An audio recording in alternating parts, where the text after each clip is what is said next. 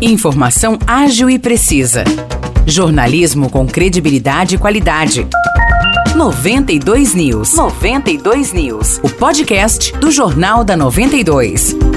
Olá. Eu sou Morris Projan e a partir de agora você fica bem informado sobre as principais notícias do dia em nossa cidade e região. No episódio 602 do podcast 92 News, você confere. São João da Boa Vista registrou pontos de alagamento por conta da forte chuva que atingiu a cidade ontem. Até o momento, segundo informações da prefeitura, não foram registradas ocorrências graves. Tem chovido constantemente desde o início da semana, mas a chuva foi mais intensa na manhã e no início da tarde desta quarta-feira, quando surgiram os pontos de alagamento. As ruas Oscar Jansson e Prudente de Moraes, no centro, ficaram inundadas. Essas duas vias já sofrem com esse problema há muito tempo, já que ficam nas imediações do córrego São João. Também houve registro de alagamento na região da Vila Nossa Senhora de Fátima, nas proximidades do trilho do trem.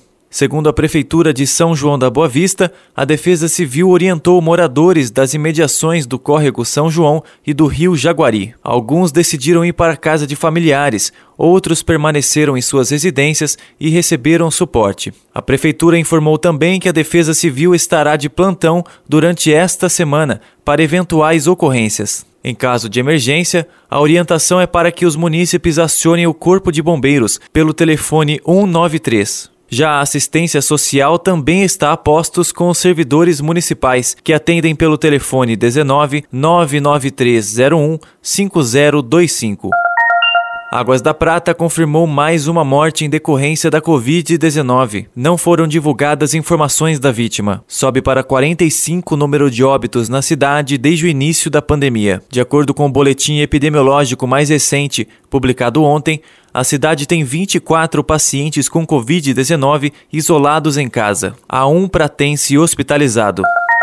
Vargem Grande do Sul iniciou a vacinação contra meningite C para profissionais da saúde. As doses são aplicadas no posto de saúde Dr. Eduardo Gabrioli, na Vila Polar, e na sala de vacina Márcia Coracini, ao lado do posto de pronto atendimento, das 8 horas da manhã até as 3 horas da tarde. Os trabalhadores da saúde são aqueles que atuam em espaços e estabelecimentos de assistência à saúde, sejam eles hospitais, ambulatórios, laboratórios, clínicas e consultórios. Estudantes das áreas de saúde também podem se vacinar. Para receber a dose, é necessário levar a carteira de vacinação, cartão do SUS, CPF e comprovante de trabalho na área da saúde, como por exemplo o olerite ou a carteira de trabalho. Os destaques de hoje ficam por aqui.